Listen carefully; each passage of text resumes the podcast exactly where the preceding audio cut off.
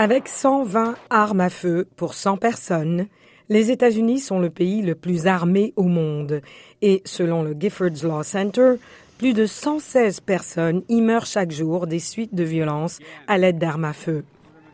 La semaine dernière, le président Biden a décrié les plus de 500 fusillades et plus de 30 000 décès liés aux armes à feu déjà enregistrés en 2023.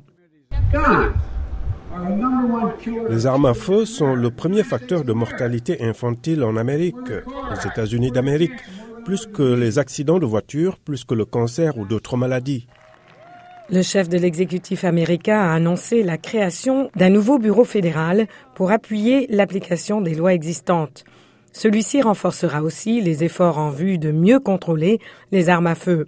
Le président Biden en a confié la responsabilité à la vice-présidente Kamala Harris. Soutenue par les militants du contrôle d'armes, la mesure est dénoncée par les lobbies de l'industrie de l'armement.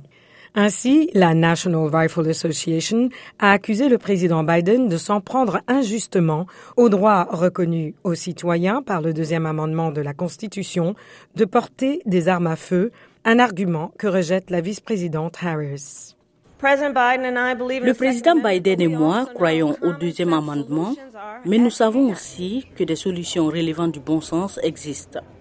Il n'est pas clair si le nouveau bureau aura un impact sur les efforts politiques, en particulier ceux touchant le Mexique voisin, où le contrôle des armes est plus strict et où la plupart des armes entrent en contrebande à partir des États-Unis. Karine Jean-Pierre est la porte-parole de la Maison-Blanche. Il y aura des contacts réguliers entre le SNC et l'équipe du ministère de la Sécurité intérieure. Ainsi, nous ferons tout ce qui est possible pour combattre le trafic international ainsi que la contrebande.